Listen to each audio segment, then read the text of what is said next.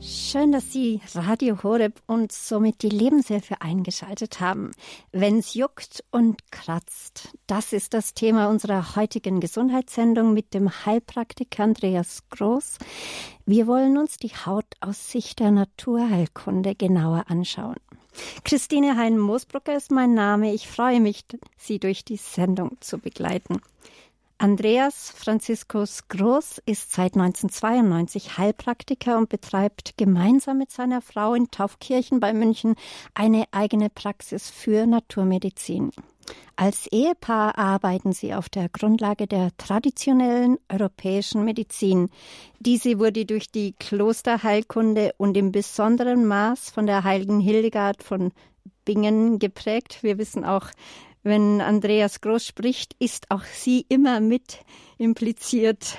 Ja, seine Website ist auch leicht zu merken www.wiedergesund zusammengeschrieben.de. Hier können Sie sich gerne informieren über das heutige Thema und den Referenten über seine Praxis.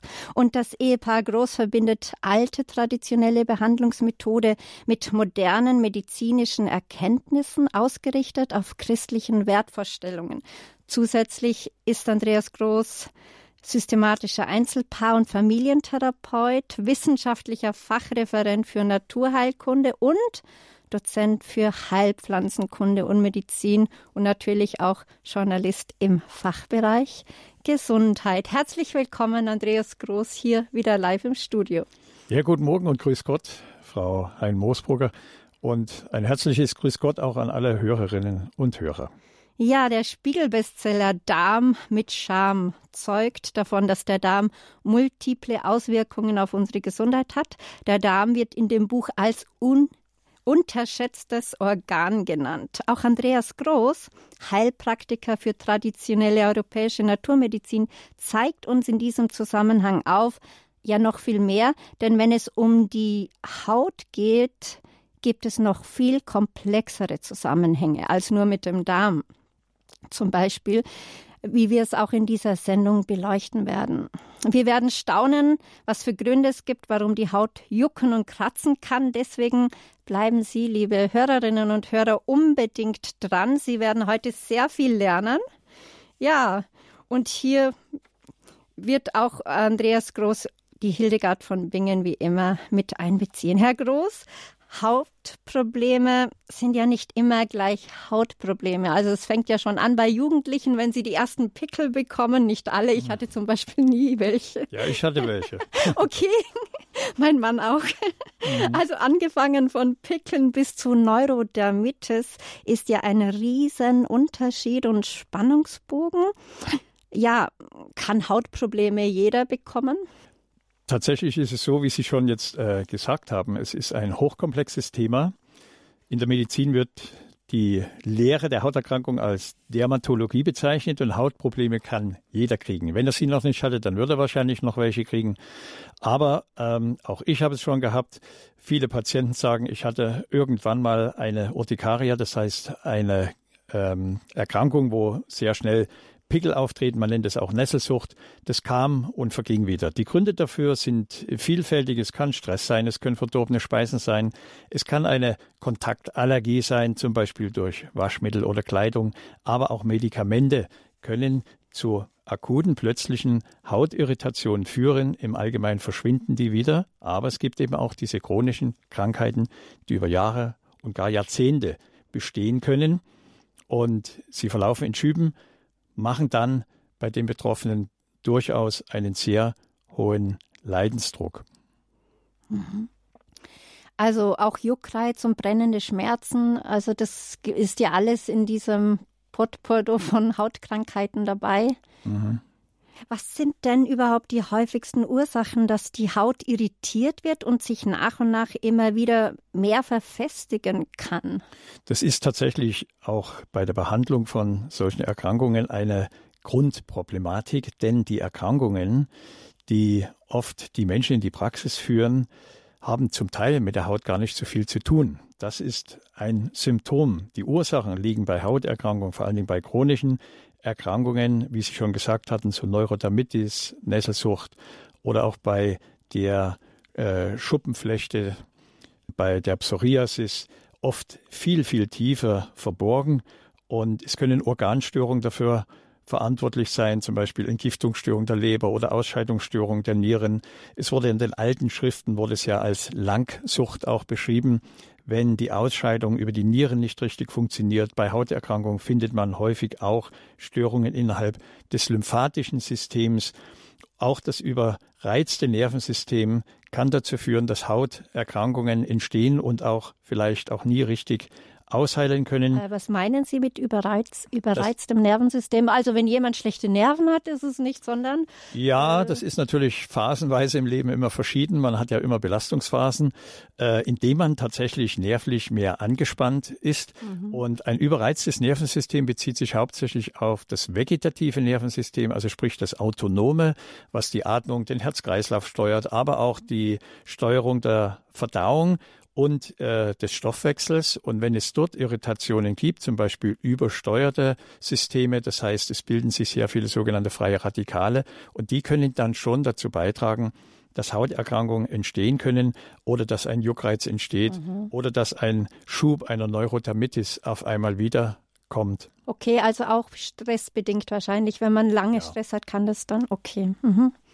Ja, und äh, ein wichtiger Punkt an der Stelle, das darf ich nicht vergessen. Das wird nämlich oft übersehen, sind Medikamente. Also die allopathisch-schulmedizinischen Medikamente führen nicht selten zur Irritation der Haut. Es können Ekzeme entstehen. Es kann ein heftiger Juckreiz entstehen. Und da sollte jeder Betroffene mal genau die Medikation überprüfen. Also wir haben in der Praxis immer wieder Patienten und ich schaue mir dann äh, die Medikationsliste an, wenn sie aus dem Krankenhaus entlassen werden oder wenn der behandelnde Arzt oder die Ärztin das dann weiter betreut. Da sind doch Medikamente dabei, wo man dann sagt, schau, sprich mit deiner Ärztin oder mit deinem Arzt. Dieses Medikament wird wahrscheinlich dafür verantwortlich sein, dass du dieses Ekzem bekommen hast oder diesen starken Juckreiz. Man spricht dann von einem iatrogen ausgelösten Pruritus, das heißt ein durch Medikamente ausgelöster Juckreiz. Und zwar ist es ja auch so, äh, es braucht ja oft, so wie Sie es anklingen haben lassen, eine ganzheitliche Behandlung, äh, weil das ja so komplex ist. Äh, ja, wie, wie blicken Sie da auf den Menschen, beziehungsweise was impliziert diese ganzheitliche Behandlung? Das ist ein tatsächlich hochkomplexer Prozess. Er erfordert natürlich eine genaue Diagnose. Ich hatte gerade den Juckreiz erwähnt. Ähm, der taucht da bei vielen Erkrankungen auf. Es gibt diesen Pruritus oremicus, das ist der Juckreiz von einer geschwächten Niere oder bei einem Rückstau der Galle, was weit verbreitet ist. Das ist ein gastroenterologisches Problem. Das heißt, das Problem der Gallenblase führt nicht selten dann auch zu Juckreiz. Und eben diese Ausscheidungsstörung, die zum Beispiel die Hildegard von Bingen ja schon beschrieben hat, mit dem Begriff Dyskrasie, also das schlechte, faule Blut, wo die Melange, die Schwarzgalle und eben auch der Schleim drin ist. Und da greift man dann in der Naturheilkunde schon erst einmal auf eine sehr genaue Anamnese zurück. Das heißt, man äh, macht Ursachenforschung. Man geht nicht sofort symptomatisch auf die Hautbeschwerden ein, sondern man schaut auch die Persönlichkeit an. Also man behandelt nicht die Haut, sondern den kranken Menschen. Mhm. Und von daher ist es wichtig, viele Faktoren zu erfassen. Und dann haben wir natürlich dieses Mittel der Naturheilkunde. Heilpflanzen wirken sanft, sie wirken tief und oft sehr nachhaltig mhm. und sind wirklich sehr, sehr starke Helfer bei der Behandlung von Hauterkrankungen, sowohl innerlich wie auch äußerlich. Da werden Sie uns ja nachher ein paar heiße Tipps geben, dann den Hörerinnen und Hörern, wie sie das praktisch in ihrem Leben umsetzen können. Äh, das ja, heute sind wir im Gespräch mit Heilpraktiker Andreas Groß hier in der Lebenshilfe bei Radio Horeb über häufige Ursachen wenn die Haut juckt und kratzt. Das ist heute unser Thema und zwar aus der Sicht, Sie haben es vorhin schon ein paar Mal genannt, aus der Sicht der Naturheilkunde. Gerade haben wir über die häufigsten Hauterkrankungen gesprochen, mit denen unser Gast oft in Berührung in seiner Naturheilpraxis kommt. Wie ordnet man den Juckreiz aus der Sicht der Naturheilkunde jetzt ein? Wie machen Sie das? In allererster Linie geht es auch um die Pathogenese, das heißt äh, die Entstehungsgeschichte, die Reihenfolge, wie solche Sachen aufgetaucht sind. Und dieser Pruritus, also dieser Juckreiz, ist ja nicht die eigentliche Krankheit, sondern nur ein Symptom. Und nun gibt es in der Naturheilkunde verschiedene Möglichkeiten, einen Patienten zu untersuchen, auch zu erfassen. Man kann ins Auge schauen, um Krankheitszeichen zu erkennen. Man kann die Konstitution abfragen, das heißt, was gab es in der Familie. Dann geht es natürlich weiter über die körperlichen Untersuchungen bis auch die Betrachtung der Zunge ist sehr wichtig. Auch selbst der Körpergeruch kann Hinweise geben, ob zum Beispiel die Nieren richtig arbeiten oder die Leber belastet ist. Und dann kann man durch die Anklitzdiagnostik auch am Rücken bestimmte Zonen erkennen im Sinne der segmentalen Diagnostik, wo man schon sehen kann, ob zum Beispiel die Leber oder die Nieren oder eventuell sogar auch die Schilddrüse äh, Hinweise geben auf Störung. Das heißt, in der Naturheilkunde geht es darum, mehrere Hinweise zusammenzufassen zum Gesamtbild, um dann zu sagen, ich habe den Verdacht, dass in diesem oder jenem Bereich der Ursprung dieser Störung liegt. Bei den meisten Menschen, die Erkrankungen haben, ob das jetzt Psoriasis ist, also Schuppenflechte oder auch Neurodermitis oder chronische Urtikaria, das heißt die Nesselsucht, liegen im Allgemeinen immer auch Störungen innerhalb des Stoffwechsels zugrunde. Und das Interessante ist, wenn man diesen Bereich dann behandelt, also nicht primär die Haut, sondern den Stoffwechsel reguliert, zum Beispiel, wie Sie am Anfang auch gesagt haben, der Darm spielt da auch eine große Rolle, dann verschwinden interessanterweise diese Hautsymptome relativ schnell. Ähm, es ist allerdings, muss man sagen, nicht so einfach, denn sehr viele Menschen, die in die Naturheilpraxis kommen, waren ja schon in der Schulmedizin, in der Dermatologie und vor allem, wenn man dann mit Kortison behandelt wurde, entspricht das ja nicht einer Heilung, sondern eher einer Unterdrückung. Und da kann es manchmal sein, dass da nochmal Erstverschlimmerungen auch auftreten können. Mhm. Vielleicht kommen wir da noch später dazu. Mhm. Jetzt wollten wir noch hineinschauen in die Heilpflanzenwelt. Was für bewährte Heilpflanzen gibt es denn, die man auch mit Wirkung einsetzen kann? Also die klassische Phytotherapie, die, die, die Heilpflanzenkunde ist ja für uns äh, als Heilpraktiker und als Naturheilkundler ein Schatz des alten Europas. Es ist der Schatz unseres Abendlandes, weil darin auch die gesamte Gesundheitsentwicklung und die Betrachtung des kranken Menschen ja auch mit verankert ist. Und der Ursprung liegt einfach auch auf christlichen Wertvorstellungen. Und das Schöne ist bei diesen Pflanzen, man kann das machen, was früher unsere Großeltern alle gemacht haben. Sie haben selber gesammelt oder sie selber angewendet. Und äh, ich habe mal ein paar Pflanzen zusammengestellt. Also mit 25 Pflanzen im Haus kommt man eigentlich gut durch das Jahr, weil sie ein sehr breites Wirkspektrum haben. Das heißt, die einzelnen Pflanzen lassen sich bei vielen Dingen anwenden. Und zwar nicht nur innerlich, sondern auch äußerlich. Und wir haben da als Beispiel ob das der Löwenzahn ist oder die sehr von mir auch geschätzte Schafgabe, ähm, die auch meine Frau äh, mit der Hildegard-Medizin sehr erfolgreich anwendet, auch äußerlich. Walnussblätter, Liebstöckel, auch bekannt als Levisticum, in der Medizin oder auch im Volksmund als Maki-Kraut bekannt, ist eine Pflanze, die sehr gut über die Nieren eine entgiftende Wirkung der Lymphe erzielt. Petersilienkraut zum Beispiel oder auch Brennnessel, Spitzwegerisch, Schachtelhalm. Das sind jetzt nur mal einige. Übrigens Liebstöckel, einer meiner Favoriten beim Kochen. Das äh, gibt so einen wunderbaren Geschmack in Suppen, in, in so vieles hinein. Genau. Selbst im Salat ist, schmeckt es wunderbar. Es ist wirklich eine Pflanze mit einer enormen Kraft auch. Also wer eine Liebstöckelpflanze mal hatte, ne, diese mehrjährige, ähm, man denkt am Ende des, des Winters ist es vorbei und dann treibt sie aus und sie kann ja wirklich also bis zwei Meter hoch werden. Und diese Kraft darin, in diesen, äh, in diesen Wirkstoffen ist enorm. Und dieses in der äh, Pflanzenheilkunde als Levisticum bezeichnet. Der Heilpflanze ist eben gerade für die Nieren und für die Haut sehr zu empfehlen. Wichtig ist bei der Anwendung, gerade bei Hauterkrankungen, auch wenn sie chronisch sind, man soll nicht zu äh, intensiv da behandeln und nicht gleich äh, die Pflanzen äußerlich vielleicht auftragen, sondern erstmal über den Stoffwechsel arbeiten, denn man braucht eine gewisse Einhaltung einer Reihenfolge. Das bedeutet, wenn ich zum Beispiel jetzt eine Pflanze nehme, die die Entgiftungsleistung der Leber verbessert, dann kann es sein, dass es nochmal zu einer stärkeren Entgiftung kommt und die gesamte Hautsymptomatik wirklich richtig aufbricht und schlimmer wird. Also es ist wichtig, dass man den Ausgang öffnet und das macht man mit Brennnessel, Zinnkraut oder auch Liebstöckel, das heißt mit nierenwirksamen Pflanzen. Da gibt es ja sehr, sehr viele. Und gerade Nierenpflanzen sind ja auch oft Blutreinigungspflanzen. Und wenn man die Niere aktiviert hat, vielleicht über eine Woche mal einen guten Nierentee getrunken hat oder ein Präparat, einen, einen nierenwirksamen Wein, Petersilienwein zum Beispiel auch, oder auch ähm, die Walnussblätter gibt es ja auch als ähm, ja, Medizinalweine. Dann geht man über auf die Leber und dann haben wir den klassischen Löwenzahn, der wird ja immer wieder so abgetan, naja, der wächst überall und äh, ja, aber der Löwenzahn ist eine tief wirksame Pflanze auf das Entgiftungssystem. Es ist eine Blutreinigungspflanze, vor allen Dingen auch in Verbindung mit Brennnessel.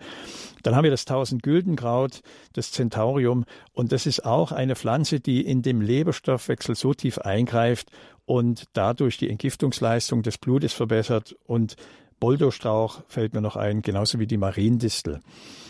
Ähm, als nächstes, wenn wir äh, Niere, Leber aktiviert haben, dann kann man übergehen, um die Lymphe zu reinigen. Die Lymphe, das sogenannte Blutplasma, äh, also dies, das ist Blutwasser, wie man sagt, das vergessene weiße Blut, wurde es auch in den alten Schriften beschrieben, ist ganz wichtig bei der Behandlung von Hauterkrankungen.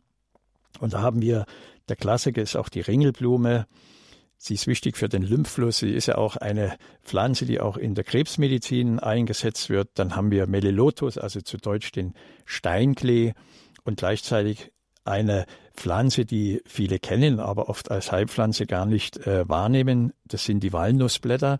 Jetzt im Frühjahr die frischen, jungen Walnussblätter, bevor also das Wachstum der der Nüsse dann einsetzt, also noch vor der Blüte am besten soll man die sammeln und man kann die trocknen und einen wunderbaren Tee da machen. Das ist lateinisch, ist das Juglandis. Und diese Walnussblätter haben eine sehr starke über das Lymphsystem entgiftende Wirkung, also auch eine hautentgiftende Wirkung. Als vierter Punkt wäre dann Blutreinigungspflanzen. Das sind so die Klassiker. Da haben wir Erdrauch, Pockholz zum Beispiel, eine alte Pflanze für die Dyskrasie, also für dieses faulige Blut, wie auch in den Schriften der heiligen Hildegard beschrieben wurde. Pockholz, auch bekannt als Guaiacum, und nicht zu vergessen Scrofularia, der Braunwurz. Der Braunwurz ist eine Pflanze in Verbindung mit Walnussblättern, der sowohl die Lymphe als auch das Blut reinigt und es kommt da tatsächlich zu einer tiefen sogenannten Säfte-Reinigung. Das heißt, die Dyskrasie wird in die Eukrasie umgebaut und es kommt zur Reinigung des Körpers. Und wer dann zum Schluss nach all diesen Dingen sagt, ich möchte noch tiefer eingreifen in das Gewebe, in die menschliche Matrix, also in den Zwischenzellraum, in das Bindegewebe, der hat dann auch wieder Zinnkraut und auch vor allem die Weidenrinde, denn die Weidenrinde hat ja durch ihr natürliches Salicylsäure, durch diese natürliche Wirkstoff Salicylsäure eine entzündungshemmende Wirkung im Gewebe, aber auch bei entzündlichen Hauterkrankungen, zum Beispiel Neurodermitis, geht ja oft auch mit entzündlichen Prozessen einher. Mhm. Das sagt Andreas Groß. Er ist Heilpraktiker und er spricht heute über die Haut aus Sicht der Naturheilkunde. Wir haben jetzt einiges gehört, auch wie es in Jesus Sirach 38 steht. Gott bringt aus der Erde Heilmittel hervor, der Einsichtige verschmähe sie nicht, heißt es sogar in der Bibel. Halleluja. Also Sie haben uns heute einiges, äh, einiges an Einsicht Einsicht gewährt, was für Kräutlein da alles äh, Gott wachsen lässt, die auch für unsere Gesundheit ja dienlich sind. Ja, wenn es kratzt und juckt, das ist unser Thema heute hier bei Radio Horeb in der Lebenshilfe. Jetzt sind Sie, liebe Hörerinnen und Hörer, gefragt, sich einzubringen. Vielleicht haben Sie schon viele, viele Fragen, die Sie beschäftigen. Dann können Sie das gerne tun. Sie können zum Hörer greifen und Sie können gerne anrufen. Vielleicht haben Sie Fragen äh, an Andreas Groß, dann rufen Sie gerne an unter der 089 517 008 008. 089 517 008. Vielleicht sind Sie ja unterwegs und haben eine Freisprechanlage. Reden Sie gerne mit und stellen Sie jetzt Ihre Frage. Das ist Ihre Möglichkeit. Nach der Musik geht es bei uns hier gleich weiter. Dann bringen Sie sich gerne ein.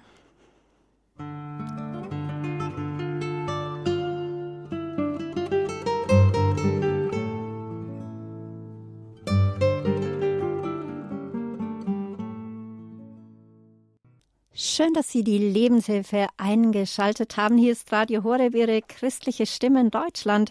Wenn's kratzt und juckt, wir schauen uns heute mit dem Heilpraktiker Andreas Groß die Haut aus Sicht der Naturheilkunde an. Wir haben schon einiges gehört an Kräutern, die da wachsen, wie es in Jesus Sirach 38 heißt. Gott bringt aus der Herde, Erde Heilmittel hervor. Und Andreas Groß hat sie aufgerufen, auch selber aktiv zu werden, auch Heilkräuter selber zu sammeln, auch zum Beispiel, was ganz neu für mich war, Walnussblätter, wo man auch einen wunderbaren Tee herstellen kann. Ja, Herr Groß, ähm, es ist ja so, dass bei vielen schweren Krankheiten äh, auch vieles vererbt wird, sei es jetzt also bei großen Krankheiten, aber wie ist es denn mit der Haut? Können Hautkrankheiten auch vererbt werden? Mhm. Das ist ähm, eine sehr interessante Frage, denn man hat ja durch die modernen Technologien, durch die Wissenschaft in der Medizin immer neue Erkenntnisse auch über genetische Belastung. Dass es sowas gibt, das weiß man schon sehr, sehr lange, ähm, dass bestimmte Erkrankungen immer wieder dann aufgetaucht sind, wenn in der Familie sowas schon mal vorgekommen ist. Das kann auch Generationen überspringen. Das heißt, wenn zum Beispiel ähm, die Mutter Neurodermitis hatte, kann es sein, dass die Enkelkinder das bekommen und die Tochter zum Beispiel nicht. Hautkrankheiten sind ja seit Jahrtausenden bekannt, aber heute weiß man, es gibt tatsächlich Tendenzen bei Hauterkrankungen, die eben genetischer Natur sind, zumindest eine sogenannte erbliche Grundlage besitzen. Neurodermitis, auch bei Akne oder Psoriasis, also bei der Schuppenflechte, weiß man, es gibt familiäre Häufungen und das Risiko, selbst so eine Erkrankung zu bekommen, ist natürlich dann höher, wenn es schon mal in der Familie war. Aber im Sinne der Epigenetik gibt es oft Trigger, also auslösende Faktoren, die das dann tatsächlich auch im höheren Alter zum Ausbruch bringen. Ähm, ich erlebe das in der Praxis häufig, wenn Menschen mit Hautsymptomen kommen, dass sie sagen, ich hatte sowas noch nie. Und mit einmal, vielleicht mit 50 oder 60 Jahren, bekommen sie einen neurodermitischen Schub. Da muss man schauen, was war der Auslöser. Gibt es immer eine Vorgeschichte. Also bei erblichen Faktoren immer genau schauen, dann die generalisierten inneren Störungen erfassen, nicht unmittelbar primär die Haut behandeln, sondern erst einmal schauen, welche Störungen liegen eventuell vor. Und da ist jeder Einzelne natürlich gefragt, Ernährung, Bewegung, Stressabbau und so weiter. Mhm. Wir haben jetzt schon äh, eine Hörerin oder einige in der Leitung. Sie, Sie, Sie haben die Lebenshilfe eingeschaltet und sind herzlich eingeladen, anzurufen, mitzuwirken, sich einzumischen, sich einzubringen. Andreas Groß, er ist Heilpraktiker und er freut sich schon, Ihre Fragen zu beantworten. Unser Thema heute, wenn es kratzt und juckt, die Haut aus Sicht der Natur, Naturheilkunde, pardon. Und wir nehmen jetzt schon die erste Hörerin rein. Es ist Frau Schröppel aus Regensburg. Grüß Gott, Sie sind auf Sendung. Hallo. Ja, hallo. Grüß Gott. Äh, ja, grüß Gott auch Herr Herr Groß, ich war, wir kennen uns inzwischen persönlich, weil ich vor einem halben Jahr auch bei Ihnen in der Praxis war. Und jetzt zum äh, Thema heute.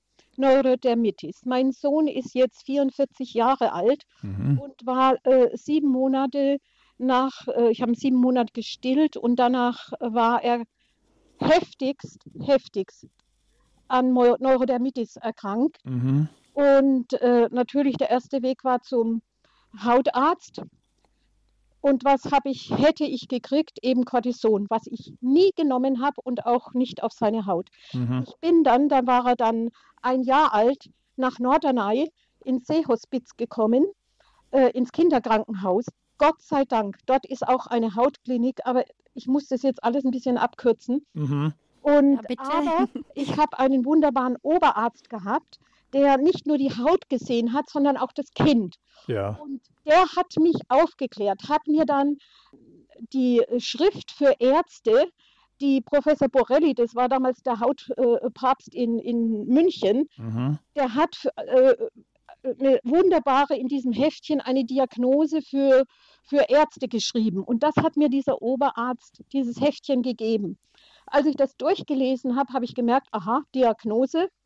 Aber was die Behandlung anbelangt, habe ich meinen Mann angerufen und habe gesagt, Schulmedizin können wir vergessen. Und dann bin ich äh, auf die Suche gegangen auf einen Ganzheitmediziner äh, und mhm. wäre nach Augsburg zu einem äh, homöopathisch arbeitenden Arzt gekommen. Aber da hätte ich erst viel später eine, einen Termin gekriegt und kam dann Gott sei Dank ein halbes Jahr später nach Hamburg zu einem Heilpraktiker, der eben Neurodermitis als Stoffwechselkrankheit mhm, mhm, behandelt hat.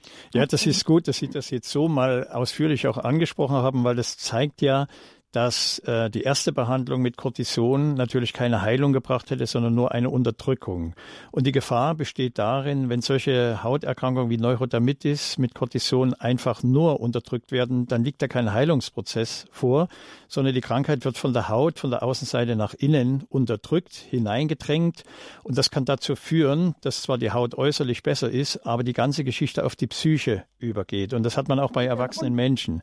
Und was eben sehr häufig dann ähm, auch sichtbar ist, ist das Zusammenspiel zwischen Mutter-Kind. Also gerade wenn jetzt Mütter schwanger sind, rate ich in der Praxis immer dazu, ab dem siebenten Monat mal einen Flora-Status des mütterlichen Darmes erstellen zu lassen, um zu schauen, ob die Mutter eventuell im Darm schon bakterielle Störungen hat. Das heißt, die Diversität, also das gesamte äh, Zusammenspiel dieses bakteriellen Genoms im Darm wenn das bei der Mutter gestört ist, kann das sein, dass ein Kind dann anschließend auch eine Störung äh, der, des Hautstoffwechsels auch hat. Und man weiß, dass zum Beispiel Kinder, die durch Kaiserschnitt auf die Welt gekommen sind und dann ja, nicht gestillt wurden. Genau, das ist häufig. Also man weiß heute Kaiserschnitt geboren und wenn sie dann nicht gestillt wurden, in ihrem Fall ist er ja Gott sei Dank gestillt worden, genau. äh, ist natürlich dann das Krankheitsbild Neurodermitis in der Entstehung noch begünstigt.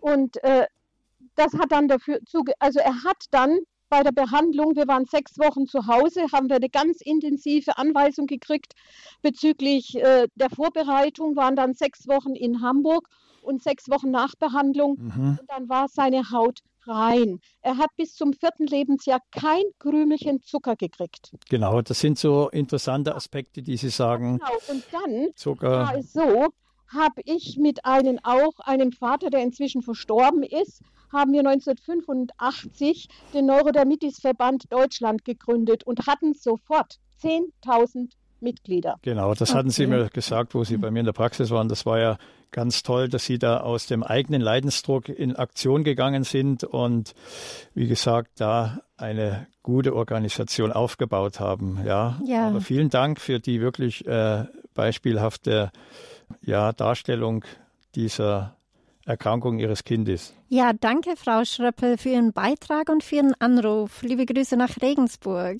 Und hier geht's weiter. Wir haben ja mehrere Leute in der Leitung zu Herr Bierbrauer aus Augsburg. Grüß Gott, Sie sind auf Sendung. Ja, hier ist Bierbrauer. Grüß Gott. Ja, grüße Gott. Herr Groß ist Ihr Name, ja? Ja, ja, genau. Okay, ich fange mal an. Ich hatte vor gut einem Jahr Pickel auf der Haut und da hat mir der Hautarzt Advantan verschrieben. Es hat genützt mhm. nach einer gewissen Zeit. Aber jetzt habe ich vielleicht nach acht Wochen oder einem Vierteljahr wechselnde großflächige Stellen am Oberkörper, mal mehr, mal weniger oder mal gar nichts. Mhm. Dann habe ich in der Kniekehle das Jucken, aber dort fühlen sich so Adern an oder Besenreißer. Da ja. reibe ich ein, das nützt überhaupt nichts. Mhm. Und ich reibe ein, beziehungsweise eine Frau mit den Rücken mit, Veleda, Baby, äh, Derm oder, ja genau. Mhm. Und das nützt ein paar Tage und dann ist es wieder vorbei, dann geht es Jucken wieder los. Jetzt habe ich mich mal drei Tage nicht eingerieben, aber jetzt, jetzt tut es wieder also jetzt ist wieder unangenehm. Ja, ja gut, das, ähm, was Sie uns jetzt da so schildern, zeigt ja, dass wenn Sie eine äußerliche Behandlung durchführen, dass das für eine kurze Zeit unterdrückend ist, vielleicht auch heilsam, aber letzten Endes gibt es noch Störungen im Inneren, die über die Haut sich wieder neu symptomatisieren.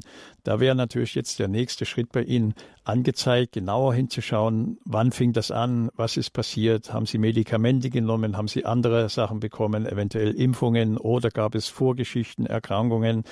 Ähm, manchmal spielt tatsächlich auch die Ernährung eine Rolle, dass bestimmte Dinge auf einmal nicht mehr vertragen werden. Also ich hatte vor erst vor wenigen Wochen eine Patientin, die nach einer antibiotischen Behandlung ähm, ganz plötzlich Hautprobleme bekommen haben, die sie überhaupt nicht hatte. Und wir haben dann eine Untersuchung durchgeführt, eben vom Darm und haben festgestellt, dass sehr wichtige bakterielle Stämme erheblich reduziert waren und dass sich einige sogenannte pathologische, also eher äh, krankheitsfördernde Bakterien in dem Übermaß vermehrt hatten. Und nachdem dann, das hat sechs Wochen gedauert, wir da erstmal über Magengalle Bauchspeicheldrüse den Darm entlastet haben und dann äh, einige Substanzen halt zugeführt hatten, symbiontische Produkte. Erst dann hat sie gemerkt, dass es besser wurde, aber eben nicht nur die Haut, sondern interessanterweise wurde auch ihr Schlaf besser und auch sie war nervlich wieder viel ruhiger. Also das sieht man an der Art, wie Sie uns das jetzt so geschildert haben dass es sich bei Ihnen wahrscheinlich nicht um eine klassische Hauterkrankung handelt, sondern doch eben auch um eine stoffwechselbedingte Störung. Ja, das klingt kompliziert. Ich nehme zwölf verschiedene Arzneien, bin 82 Jahre mhm. alt und es hört sich sehr kompliziert an. Dann muss ich jetzt echt überlegen, gehe ich diesen Weg? Ich bin genug bei Ärzten. Ich, mir steht es bis zum, ja. Ich weiß, was Sie meinen. Ich erlebe das tagtäglich in der Praxis ich muss einfach sagen, als Naturheilkundler mit fast 30 Jahren äh, Erfahrung in der Naturmedizin und äh, vorher auch schulmedizinische Erfahrung, sehr, sehr viele Menschen sind pharmakologisch überdosiert und diese Überdosierungen führen dann in sehr vielen Fällen auch zur Aufnahmestörung von bestimmten Mikronährstoffen, also Mineralien, Spurenelemente und Vitaminen. Und das alleine macht schon wieder sehr neue Symptome, die oft als Krankheiten geschildert werden, speziell auch Hauterkrankungen. Also da ist es wichtig, auch mit dem Arzt mal die Beipackzettel auch wirklich mal genau durchzugehen und zu sagen, kann ich eventuell diesen Blutdrucksenker oder diesen ähm, ja, Beta-Blocker sind es ja häufig auch, oder diesen Cholesterinsenker irgendwie reduzieren, ein anderes Mittel nehmen oder, das ist das, was wir ja oft praktizieren, ein naturheilkundliches Ersatzpräparat dann nehmen. Und es kommt häufig vor, dass dann die Hautbeschwerden dann auch wieder verschwinden. Ja, Herr Bierbrauer, wir hoffen, dass äh, die Frage Ihnen jetzt beantwortet werden konnte und ja. bedanken uns herzlich für Ihren Anruf, dafür Ihr Einbringen. Dankeschön. Ja, ich bedanke mich auch. Wiederhören. Ja, danke, Gerne. wiederhören. Ja, Sie haben Radio Horeb eingeschaltet. In der Lebenshilfe geht es heute um die Haut aus Sicht der Naturheilkunde. Dazu sind wir im Gespräch mit dem Heilpraktiker Andreas Groß. Wenn's kratzt und juckt. Sie sind eingeladen anzurufen 089 517 008 008. Wenn Sie Fragen haben, die Sie beantwortet haben möchten, dann ist jetzt der Zeitpunkt dafür. 089 517 008 008. Ja, wir sind auch schon bei der nächsten Anruferin. Sie ist anonym aus Mannheim. Grüß Gott, Sie sind auf Sendung. Ja, schönen guten Tag.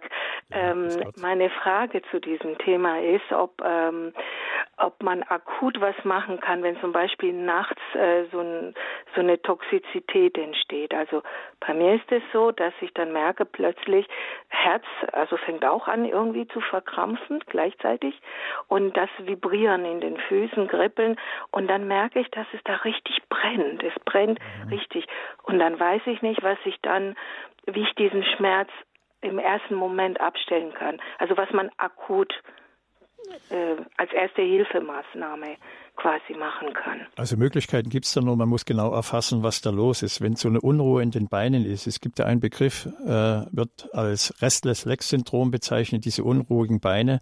Dann gibt es auch die Polyneuropathie. Das heißt, das sind äh, von den Nervensystemen ausgelöste Störungen eben diese Neuropathien, die können toxisch sein. Das haben oft Menschen, die Diabetes haben. Es kann sein, dass es Mikrozirkulationsstörungen gibt. Oder es kann natürlich auch pharmakologisch sein. Und wenn Sie dann sagen, so mit diesen Herzverkrampfen, da ja. spielt natürlich dann schon auch diese innere Anspannung, eben gerade dieses vegetative Nervensystem oft eine Rolle, wo dann auch über die wiederum reflektorisch übersteuerte Schilddrüse das Herz dann eben auch spürbar ist. Entweder hat man Rhythmusstörung oder äh, man fühlt sich äh, dort anders irgendwie vom Herz her irritiert. Aber das erfordert schon ähm, ein genaues Hinschauen. Bei einigen Patienten, die sagen, ich habe jetzt wieder diese unruhigen Beine zum Beispiel oder dieses Kribbeln, da ist es ähm, ganz gut so, äh, zum Beispiel B-Vitamine mal einzunehmen es gibt andere Substanzen wie Alpha-Liponsäure, die dort auch helfen können. Es kann aber auch sein, dass alleine ein, Nech, also ein, ein Wechselduschen äh, hilfreich ist, bevor ah, ja. sie dann äh, sich zur Ruhe legen. Denn da wird manchmal die Durchblutung in den Beinen auch verbessert. Und ja, nach innen hören, was macht die Unruhe, was macht das Problem mit dem Herz, das Herz als Organ, so auch das Selbstliebe ähm, sollte man immer mal die Hand aufs Herz legen und sich mal selber fragen, was könnte mir dieses Symptom tatsächlich jetzt auch äh, zeigen wollen. Mhm. Und dann habe ich noch eine kurze Frage. Hilft Magnesium da? Naja, Magnesium ist ein sehr, sehr wichtiger Stoff. Viele denken, Magnesium nimmt man nur, damit man keine Wadenkrämpfe hat, aber Magnesium ja. ist enorm wichtig, auch für das Nervensystem. Ähm, für das Nervensystem mm, an sich gibt es ja verschiedene Adaptogene, ob das Rosenwurz ist oder ob das Ashwagandha ist. Das sind halt verschiedene Pflanzen, die tatsächlich auch eine, wie soll man sagen, eine vegetative Regulationswirkung hat. Ähm, es gibt mittlerweile Präparate, ob das äh, Good Night ist oder Slow Beat, die dort am Abend tatsächlich auch eine vegetative Regulation und Entspannung bewirken können. Und diese Präparate helfen den Menschen, dass sie oft besser einschlafen oder durchschlafen oder eben solche Unruhesymptome gar nicht so wahrnehmen. Ach ja, vielen Dank. Das äh, ist schon mal, das beruhigt erstmal. Ja, danke schön. Ja, danke für Ihre Fragen und danke fürs Einbringen. Wir haben eine Menge die hier warten an der Leitung. Somit gehen wir zur Frau Link nach Dernbach. Grüß Gott, Sie sind auf Sendung. Sie haben auch schon etwas gewartet. All diejenigen, die nach Ihnen kommen, warten jetzt schon länger. Grüß Gott. Grüß Gott. Hier ist Jitka Link aus Dernbach und ich habe eine Frage. Meine Tochter Achtjährige, die ist auch mit Kaiserschnitt auf die Welt gekommen. Mhm. Und ich habe vorher schon mit 30 Jahren Allergie bekommen auf verschiedene Sachen. Und äh, durch ähm, äh, Umstellung, äh, Ernährung, Umstellung äh, war ich äh, fast äh, allergielos. Aber bei der, bei der Tochter ist mit ein paar Monaten schon Neurodermitis gekommen. Mhm. Und äh, wir haben vom Hautarzt ein, ein Balsam Lipica Baume AP plus M bekommen. Mhm. Und äh, das beruhigt die immer äh, nach bestimmter Zeit. Also wir müssen das zweimal am Tag mhm. mindestens äh, die Hände und das Gesicht yeah. eincremen. Aber das kommt immer wieder, wenn äh, beim kalten äh, Wetter mhm. oder auch im Sommer kommt das immer wieder. Ja, es gibt dann immer Auslöser, ne? aber das zeigt ja, dass nicht die Krankheit geheilt ist, sondern sie wird nur gelindert, aber letzten Endes von der Haut halt unterdrückt. Und da ist es sinnvoll, gerade bei kleinen Kindern auch, also in dem Fall würde ich auf jeden Fall äh, einen Flora-Status erstellen lassen. Das heißt, es gibt spezielle Labore, da wird sozusagen äh, der Stuhl eingeschickt in dieses Labor und die analysieren das. Denn wenn Kinder gerade mit Allergien und auch jetzt von der elterlichen Seite, wenn da auffällige Allergien waren, dann wird oft tatsächlich ein gewisses genetisches Programm übertragen, was dann durch bestimmte Auslöser in die Öffentlichkeit tritt, beziehungsweise eben in Erscheinung tritt. Und das Ganze lässt sich nicht über die Haut behandeln. Das ist tatsächlich nur eine Unterdrückung, sondern es muss tiefer behandelt werden. Da spielt die Ernährung eine Rolle, da spielt die Darmflora eine Rolle, da spielt letztendlich auch der Stoffwechsel und die Mikronährstoff äh, eine Rolle. Und ähm, Neurodermitis in der Verbindung, wie Sie es jetzt auch geschildert haben, auch mit Kaiserschnittkindern, das hatte ich schon erwähnt, auch wenn Kinder nicht gestillt wurden, die haben immer ein automatisch erhöhtes Risiko an Neurodermitis. Ich wollte aber noch fragen. Also nur noch kurz bitte, weil ja, es war was noch für, mehr. Was für eine Wirkung äh, Süßigkeiten und Schokolade dabei hat. Mhm. Ja, okay, das ist klar. Das, die, die, der raffinerierte Zucker und auch eben die Schokolade, der Kakao an sich, aber vor allem der Zucker zählt eigentlich als ein gewisses Nahrungstoxin in Abhängigkeit natürlich von der Häufigkeit und der Menge. Aber Kinder mit Neurodermitis oder generell auch bei Hauterkrankungen sollte man ähm, vorsichtshalber schon mal den Kohlen, die Kohlenhydratzufuhr ein wenig reduzieren und vor allen Dingen die süßen Sachen versuchen komplett wegzulassen, weil die triggern tatsächlich und übersäuern den Stoffwechsel und führen letzten Endes auch häufig zur Vermehrung pathogener Keime oder Pilze im Darm, die dann wiederum die Schübe bei Neurodermitis auch anregen können. Ja, Frau Linkwitz. Darf ich noch etwas? Das Kind soll zum ersten Mal zum Meer fahren. Und wir haben die früh äh, fast nicht wegen de, dieser Krankheit mit Sonnenmilch eingecremt. Kann man sie jetzt im Sommer eincremen? Weil ich habe immer Angst, dass, dass das äh, wieder noch mehr juckt. Ja, das weiß man immer erst dann, äh, wenn man es praktiziert hat. Es kann gut gehen, aber auch nicht. Und ähm, da sagt man immer, Therapie als Diagnose. Das heißt, man macht eine Anwendung und diagnostiziert dann später, hat es geholfen oder hat es nicht. Äh, Im von, also vorherein kann man da äh, keine konkrete Aussage machen, ob es besser wird oder ob es einen, ja, eine Verschlechterung nach sich bringt. Mhm. Danke, Frau Link aus Dornbach, für Ihren Anruf. Äh, wir gehen weiter nach Bremen und, zu, zu, und zwar zu Frau Reimer. Grüß Gott, Sie sind auf Sendung. Ja, grüß Gott äh, Ihnen und auch Herr Groß. Danke, dass ich mit Ihnen sprechen darf. Ich habe eine Frage zur Gürtelrose. Mhm. Und zwar, ich bin 82 Jahre alt und meine, meine Ärztin rät mir zur Impfung. Aber ich wage mich da nicht ran. Und da hätte ich gerne mal eben Ihre Meinung dazu gehört. Ja, also die Gürtelrose ist ähm, in den letzten Monaten sehr häufig aufgetaucht. Häufiger zumindest in unserer Praxis als gewohnt. Dafür gibt es verschiedene Gründe. Es gibt auch den Verdacht, dass bei manchen Menschen, die eben die Impfung äh, gegen Corona in Anspruch genommen haben, dass es dort immunologisch auch Irritation gegeben hat. Also da gibt es keine wissenschaftlichen Studien oder Belege, aber es gibt Patienten, die sagen, für mich ist es ganz klar ein Zusammenhang zwischen der Gürtelrose, also dem sogenannten Herpes zoster. Das ist ja auch eine mhm. Viruserkrankung. Mhm und das Problem ist, man muss dort versuchen zu verhindern, dass es chronisch wird. Man spricht dann von der sogenannten Post-Zoster-Neuralgie. Und diese Erkrankungen, also diese plötzlichen Ekzeme mit dem Bläschen und so weiter, waren ja auch schon äh, zu Zeiten auch von Hildegard bekannt. Sie hat natürlich andere Namen. Aber was sehr hilfreich ist bei äh, Gürtelrose ist das Auflegen von Leinsamen. Das lindert die Schmerzen. Das macht man so lange, wie die Bläschen noch geschlossen sind. Was sehr gut ist, also in der Herstellung nimmt man ein Liter Wasser, drei Esslöffel Leinsamen, gibt man das zu, das tut man kurz drei Minuten aufkochen. Da wird es abgeseit, in ein Leintuch eingelegt und dann wird es auf den Körper aufgelegt, dort wo die Rötung sind, wo der Schmerz ist. Und diese Leinsamen ähm, Auflagen reduzieren dann eben auch den Schmerz. Dann haben wir auch aus der Apotheke der Hildegard die Veilchencreme. Sehr gut ist bei Herpes zoster auch der Galgant Wein. Er kann lokal, lokal angewendet werden.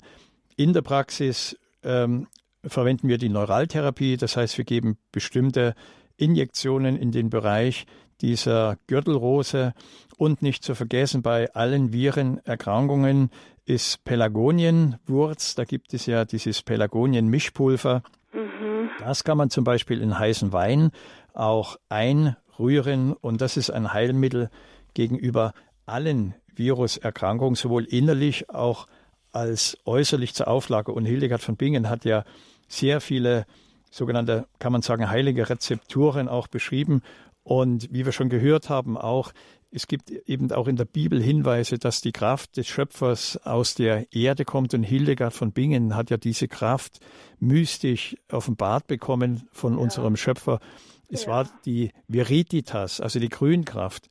Mhm. Und das ist das, was wirkt in den Heilpflanzen. In den Pflanzen äh, aus der Apotheke Gottes, wie man sagt, wirken nicht nur pharmakologisch die Wirkstoffe, sondern es ist dieser göttliche Odem, der eingehaucht ist in dieses Pflanzenwerk. Und diese Heilpflanzen haben zum Teil eine so tiefe Wirkung, auch bei Krankheitsprozessen, dass wir ähm, ja auch immer wieder selbst Experten staunen, was neue Forschungsergebnisse da äh, zutage bringen. Ja. Kann ich davon jetzt ausgehen, dass Sie auch gar nicht zu einer Impfung raten? Also ich persönlich kann natürlich hier im Rahmen dieser Sendung keinen medizinischen Rat geben. Wenn mich jetzt jemand fragen würde ähm, ja. oder mir das Angebot machen würde, würde ja. ich das natürlich ganz klar für mich verneinen. Oh, das wollte ich wissen, denn meine Hautärztin meinte, als ich sie fragte, ne, sie, sie befürchtet, dass das erstmal die Viren richtig in Aktion, so eine Impfung, dass das erstmal überhaupt auch so eine, so eine Gürtelrose mhm, auslösen könnte. Genau, Und das, das hat mich sehr verunsichert. Das sehen wir leider in den Praxen immer häufiger, nicht nur bei Heilpraktikern, sondern das bestätigen auch viele Ärztinnen und Ärzte dass sich da in der Richtung sehr auffällige Veränderungen zeigen. Ja, danke, Frau Reimer, dass Sie angerufen haben, sich mit Ihren Fragen eingebracht haben. Und liebe Grüße nach Bremen. Ja, weiter geht's in die NRW. Also die Leitungen laufen heiß. Heute ist unser Thema, wenn's kratzt und juckt, die Haut aus Sicht der Naturheilkunde. Darüber sind wir im Gespräch mit dem Heilpraktiker Andreas Groß. Die Leitungen äh, die la laufen heiß. Es geht um Fragestellungen. Sie können jederzeit anrufen. 089 517 008 008 ist die ist die Telefonnummer für Sie 089 517 008 008. Jetzt sind wir in Essen angelangt. Frau Edeltraut Stürz Nickel, wenn ich das richtig ausgesprochen habe. Grüß Gott, ja, Sie sind auf Sendung. Ist Stürznickel ist aber alles soweit richtig. Dankeschön. Guten Tag, Herr Groß. Ich bin froh, dass ich durchgekommen bin. Und zwar, wenn ich jetzt um meine Person praktisch um was bitte, um einen Tipp oder einen Rat.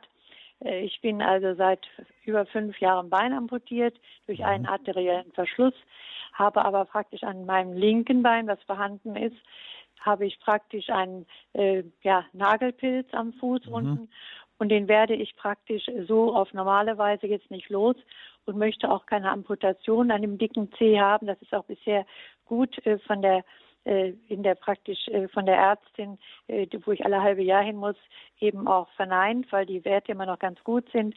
Ich habe aber von meinem Hautarzt ein Mittel bekommen gegen den Nagelpilz Terbinafin, mhm. Aurobindo. Und ich bin aber auch beim, weil ich eine starke Darmoperation noch direkt, also das ist morgen der, morgen der Jahrestag, eine ganz starke Darmoperation gehabt habe, äh, dass ich da auch beim Nephrologen durch alle Werte, die im Körper sind, eben auch jetzt regelmäßig hin muss und die verneinen, dass ich dieses Mittel nicht nehmen soll, weil es, äh, weil es eben sehr stark praktisch die Nieren mit angreift. Mhm, mhm. Ist tatsächlich so. Also diese Antimykotikas, äh, ja, sie können auf die Nieren gehen oder eben auch auf die Leber. Ähm, wir haben ja. da tatsächlich auch schon Fälle gehabt, wo die Menschen dann äh, extreme Leberwerte hatten und keiner wusste, wo es herkam. Im Endeffekt war es dann dieses Antimykotikum gegen diesen Nagelpilz. Der ist ja ohnehin sehr schwer zu behandeln. Also mir hat eine alte Dame, die war Fußpflegerin, mal gesagt, sie hat bei ihren Patienten immer gesagt, Essigessenz aufsprühen. Das kann äh, ein bisschen brennen. Äh, sie hat das morgens gemacht und abends dann natürlich den Nagel kurz schneiden, also alles, was befallen ist, wegschneiden ja. und die Essigessenz drauf. Es gibt aber auch äh, Myrtenöl, was sehr gut ist, oder auch diese Lärchensalbe. Äh, das sind so Mittel, die aus der ja, praktischen Medizin sich dann doch immer mal wieder bewährt haben. Und was sehr gut ist, ist auch, äh, gerade weil Sie sagen, äh, Probleme mit dem Darm, Operationen, ist die sogenannte äh, Bärwurz-Birnen-Honigkur. Die kann man sich auch selber äh, herstellen.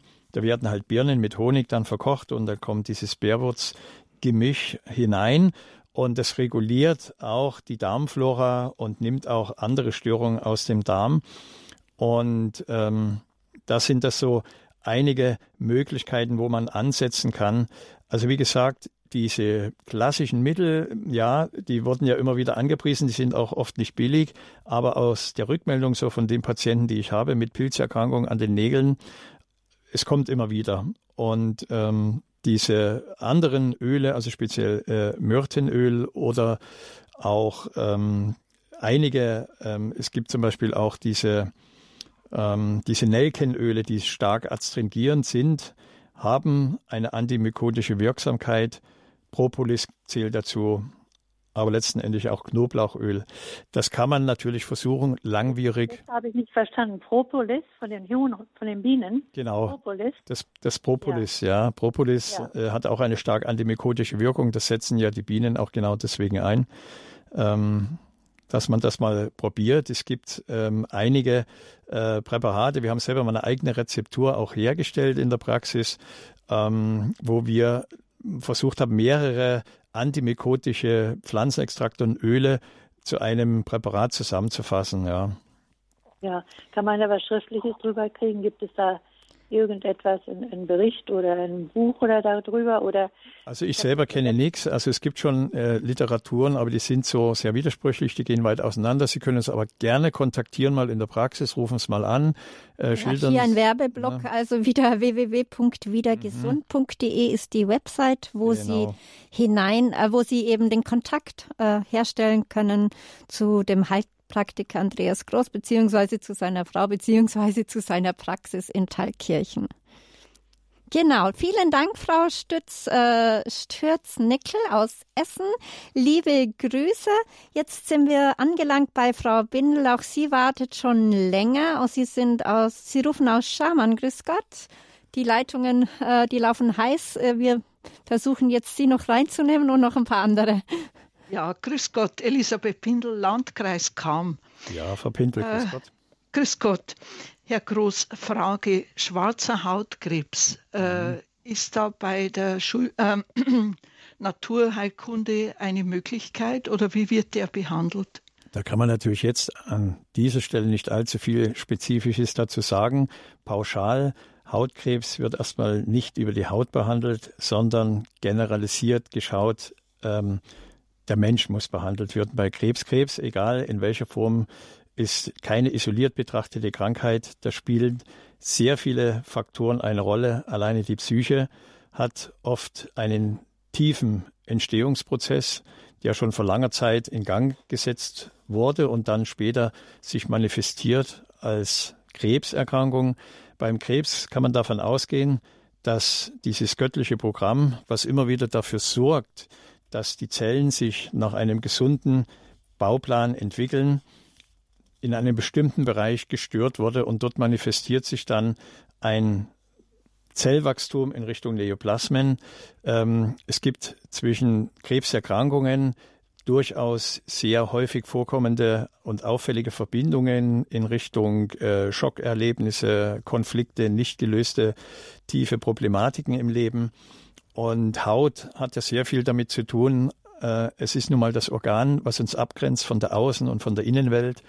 Und ähm, es gibt durchaus Menschen, die sagen, äh, es hat Situationen gegeben, da habe ich mich wie äußerlich besudelt gefühlt und danach kam dann meine Hautproblematik. Also da spricht man schon von der Psychodermatologie oder Psychoonkologie. Das heißt von den Verbindungen zwischen Psyche, Krebs und Psyche, Haut. Mhm, ja. ja, es ist eine Verwandte und äh, die wird schulmedizinisch, die schneiden halt und schneiden wieder tiefer. Mhm.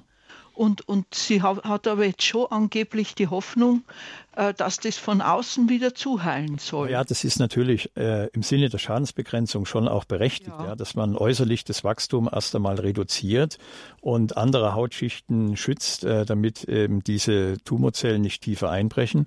Aber trotz allem muss man den Menschen betrachten und den Menschen behandeln und überhaupt dieses innere immunologische Programm versuchen zu regulieren und diese Störungen aufzulösen, damit eben die Zellen sich dann nicht mehr in Krebszellen verwandeln, sondern in natürliche körpereigene gesunde Zellen. Okay. Ja, vielen Dank, Frau Bindel. Danke auch, sehr herzlich. Ja, danke schön.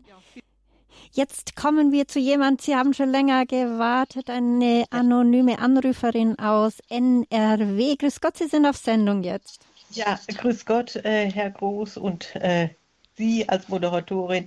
Ich habe seit äh, dem Familienprobleme aufgedeckt sind seit einigen Jahren, von jetzt auf gleich. Das war mir aber klar, dass das damit zusammenhängen muss, weil ich eigentlich Gottlob, Gott Dank, hautmäßig, auch magen-darmäßig eigentlich nie was gemerkt habe, bis in der Grundschulzeit ab und zu mal ein Durchrutsch mit Bauchweh, dann war das wieder vorbei. Ich denke, das war mal Ärger im Kleinkind, im Kinder, Schulkindalter. Dann, ähm, ja, heute ist es so, ich war viermal in demselben äh, in demselben Monat beim Hautarzt. Dann wollte er mich in der Hautklinik schicken. Da habe ich gesagt, das mache ich nicht weil ich weiß, woher das kommt, was soll ich da hingehen, aber jetzt noch nebenbei bemerke ich jetzt nur, ich habe mich nicht impfen lassen, sogar hat der, ha der Hausarzt meine Tetanusimpfung aus dem Grund zurückgestellt. Also ich persönlich wollte mich anderswo. Ich denke, wenn ich bei den Kindern gelernt habe, sie dürfen nicht, müssen gesund sein, um geimpft zu werden, Mhm. Und das andere möchte ich gar nicht erwähnen, was ich da gehört habe, wo ich genau. nicht dran glaube als Apothekenhelferin. Mhm. Äh, was ich da von der WHO gelernt habe und Co., das erwähne ich jetzt nicht weiter, aber Sie werden es wissen, was ich meine. Persönlich. Ich weiß, was Sie meinen und viele Hörer wissen das auch. So, und da wollte ich also nicht weiter. Es geht nämlich um mein Problem, aber keine Impfung. Also sonst früher Kinder sind zum Teil geimpft, weil ich das auch wichtig fand, das so mal nebenbei. Ne? Und was ist Ihre Frage noch? Meine Frage ist Hautproblem. Ich bin nicht zum Haut, zur Hautklinik gegangen. Ich hätte die Überweisung sofort gekriegt. gesagt, nein. Der Hausarzt hat mir am Anfang gut helfen können. Teebaumöl mit Wasser gemischt. Das habe ich aufgetragen und dann eine, eine heilende Salbe drauf. Das ging. Aber das wurde leider immer mehr. Äh, ich bemerkte auch, ich wollte unheimlich gerne viel Bananen essen. Der Hausarzt sagte dann, jo, äh, Sie kennen sich anscheinend gut, da sollte ich mal Lufs nehmen. Vitamin B, Vitamin C, Vitamin mhm. D nehme ich schon grundsätzlich. Eigentlich bin ich jemand, der sich gerne gesund ernährt, aber da meine Kräfte über mir nachlassen vor lauter Hautproblemen, wo ich dran arbeiten natürlich möchte, damit ich da rauskomme, merke ich, das schaffe ich nicht. Was mache ich? Weil die persönlichen psychischen Probleme sind für mich ganz klar Auslöser für die Hautprobleme. Die mhm. mögen natürlich im familiären. In sehr vielen Fällen ist es tatsächlich so, dass also ähm, die. In der Grundfamilie war das nicht schlimm. Ja, dass da die psychischen Probleme ähm, Hautprobleme triggern. Ja, das ist klar. Ähm, die Psyche die, äh, wenn sie angespannt sind, bewirkt ja auch die Bildung von freien Radikalen. Das sind verschiedene Stoffwechselverbindungen. Man spricht dort vom nitrosativen Stress. Und das alleine bringt ja den Stoffwechsel oft schon in eine sogenannte pathogene Lage, also wo auch Übersäuerungen eintreten und bestimmte Reaktionen und äh, Zellvorgänge in ihrer Funktion gestört werden. Also da wäre das Erste jetzt, wenn Sie, wenn wir das als Ihre Frage formulieren, ähm, welche Möglichkeiten haben Sie, das Nervensystem ein wenig zu beruhigen? Natürlich muss man dem aus dem Weg gehen, zumindest versuchen, was einen triggert, was einen wie man sagt, nervt. Und dann gibt es eben einige pflanzliche Wirkstoffe auch im Bereich von Adaptogenen, ob das jetzt der Baldrian ist oder Melisse, ob das jetzt ähm, die äh, ähm, Passionsblume ist oder der Lavendel. Man sollte schauen, dass man über diese ähm, autonome nervliche Ebene sich schon mal ein bisschen beruhigt. Ja. Und dann ähm, muss man halt Schritt für Schritt weiterschauen, hilft das? Und wenn ja, hat man ja schon ein ganz gutes Mittel gefunden. Ja, also ich muss dabei sagen, also für mich ist klar geworden, äh, das muss die Leber sofort beziehungsweise die Milz angegriffen haben, weil die Blutwerte waren dann schlecht. Dann habe ich mhm. mich umgestellt von, von leckeren, früher gern gegessenen Käsebrot am Morgen, nichts Fetthaltiges mehr, ein Hafer, Hafer, Haferflocken, aber Rosinen dabei, heiß Wasser aufgeschüttet, vorher Vitamine. Aber das ist ja schon mal sehr gut, ja, wenn Sie eigenverantwortlich äh, mal nach Möglichkeiten suchen, um Ihre Lebensqualität generell mal zu verbessern. Und da ist ja, wie ich zu Anfang auch schon gesagt hatte, die Ernährung ein wichtiger Faktor, aber auch die soziale, das soziale Umfeld, um sich vor emotionalen Überlastungen auch schützen zu können. Also das finde ich ja schon mal gut, dass Sie das eigenverantwortlich schon mal so angehen. Und wenn Sie das noch ein bisschen weitermachen, werden Sie da sicher auch an das Ziel kommen, wo Sie hin wollen. Ja, unser Ziel ist auch bald am Ziel. Sie haben die Lebenshilfe eingeschaltet. Heute hier bei Radio Horeb ist das Thema die Haut aus Sicht der Naturheilkunde. Und zwar sprechen wir mit dem Heilpraktiker Andreas Groß über das Thema, wenn es kratzt und juckt. Wir haben eine letzte Anruferin und zwar aus NRW, Frau Albrecht. Grüß Gott, Sie haben jetzt lange warten müssen, aber was lange währt, wird immer gut. Grüß Gott. Ja, grüß Gott. Ganz herzlichen Dank für die Sendung. Ich könnte Ihnen stundenlang zuhören, aber es ist alles begrenzt. Äh, ich stelle mal kurz die Fragen. Und zwar, äh, der Darm spielt ja eine wichtige Rolle. Es mhm. werden im Internet selbst Tests angeboten. Besteht da eine Möglichkeit, äh, dass man dann auch sinnvoll eine Auswertung machen kann oder bekommt, äh, was Sie davon halten? Dann hatten Sie bei einer letzten Sendung über Galle und Pankreas gesprochen. Ja. Und dann hatten Sie ein Holz, irgendein so Strauch genannt. Dann habe ich versucht, äh, dieses Präparat zu bekommen. Und das sollte auf Ihrer Webseite nochmal sein. Dann habe ich mhm. das aber nicht gefunden. Und äh, die Schwierigkeit ist wohl, dass die Apotheken das selber nicht mehr herstellen und man ist dann angewiesen auf Mengenbestellungen und das ist sehr teuer. Und äh, da war einfach die Frage, ob es auf Ihrer Webseite da nochmal eine Zusammenstellung vielleicht gibt. Und das betrifft auch ähm, diese vielen Heilpflanzen, die Sie jetzt genannt haben, ja. also für die verschiedenen Wege der Entgiftung, ob da äh, das alles als Tee gedacht ist oder spezielle Zubereitungen also es gibt ja sehr viele Menschen, die da. Und als letztes mhm. würde ich noch äh, darauf hinweisen, dass Vitamin D ja verbraucht wird. Ja. Wenn die Menschen viele Medikamente nehmen, durch enzymatischen Abbau und so weiter, braucht man dann einfach mehr. Und Gamma-Linolensäure als Hinweis für Neurodermitiker. Ja. Samenöl und Schwarzkümmelöl. Genau. Also jetzt haben Sie sehr, sehr viele interessante Fakten nochmal genannt hier zum Schluss. Auf die kann man zeitlich jetzt gar nicht mehr eingehen. Aber es ist tatsächlich so, ähm, es gibt immer Möglichkeiten, auf die man zugreifen kann, ob das die Anwendung ist von der Schafgabe äußerlich oder ob man über Mikronährstoffe arbeitet. Ihre Frage zu Beginn war ja Darmflora. Und es ist halt so, wenn Menschen zu uns in die Praxis kommen und ich habe den Verdacht, dass der Darm bei ihren Krankheitsprozessen mit reinspielt, machen wir im Allgemeinen immer einen Flora-Status. Wir schicken das in ein Speziallabor ein kriegen dann anschließend den Befund und können den dann auswerten. Und zwar jetzt nicht nur Bezug nehmend auf den Darmbefund, sondern Bezug nehmend auf den Krankheitsprozess, der äh, die Frau oder den Herrn dann in die Praxis geführt hat. Äh, Sie hatten ja auch gesagt, Vitamin D und so weiter. Natürlich verbrauchen alle allopathischen Medikamente oder unterdrücken auch die Aufnahme von Mikronährstoffen. Und bei sehr vielen Hautstörungen findet man dann auch einen Mangel an Mikronährstoffen. Ob das Zink ist oder ob das Vitamin A ist oder Vitamin D, ähm, das muss man dann im Nachhinein immer testen.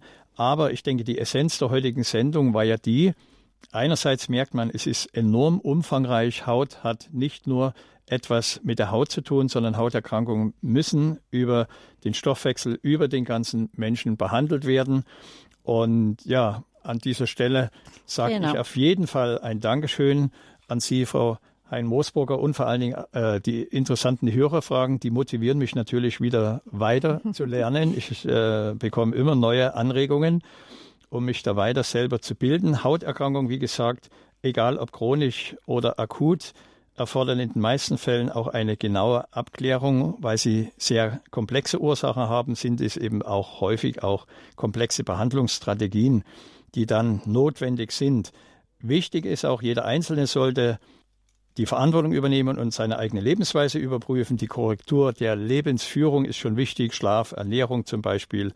Und vor allem wünsche ich Ihnen alles Gute, Gesundheit und Gottes Segen.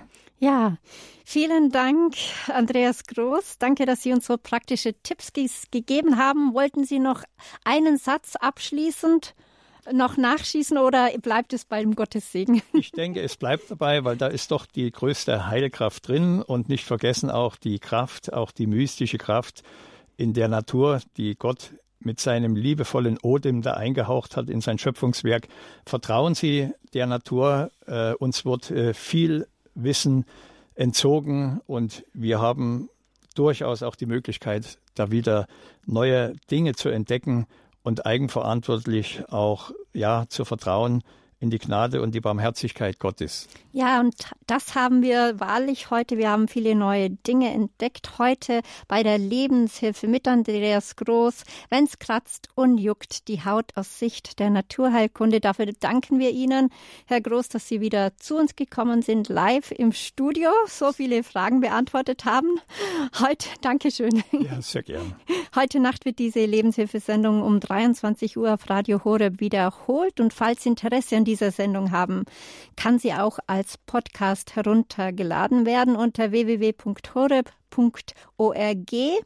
Sie gehen einfach auf die heutige Lebenshilfesendung und daneben ist ein Detailknopf, den Sie drücken können. Dort haben Sie Zugang zum, zur Website, zu den ganzen Daten von äh, Andreas Groß. Ich habe es heute schon öfters durchgegeben. Seine Mailadresse, äh, seine, äh, sein Internet, äh, sein, sein Account ist www.wiedergesund.de, also seine Webseite wird sozusagen. Ja, melden Sie sich, ähm, tun Sie sich selber etwas Gutes und unsere nächste Lebenshilfesendung ist morgen am 18.02. Das Kreuz Jesu vom Gericht zur Gnade mit Dr. Ute Horn. So bleibt mir jetzt Ihnen, Herr Groß, alles Gute zu wünschen. Auch Ihnen, liebe Hörerinnen und Hörer, danke für Ihr reichliches Anrufen. Schön, dass Sie mit dabei waren und sich eingebracht haben. Am Mikrofon war für Sie heute Christine Hein-Moosbrucker.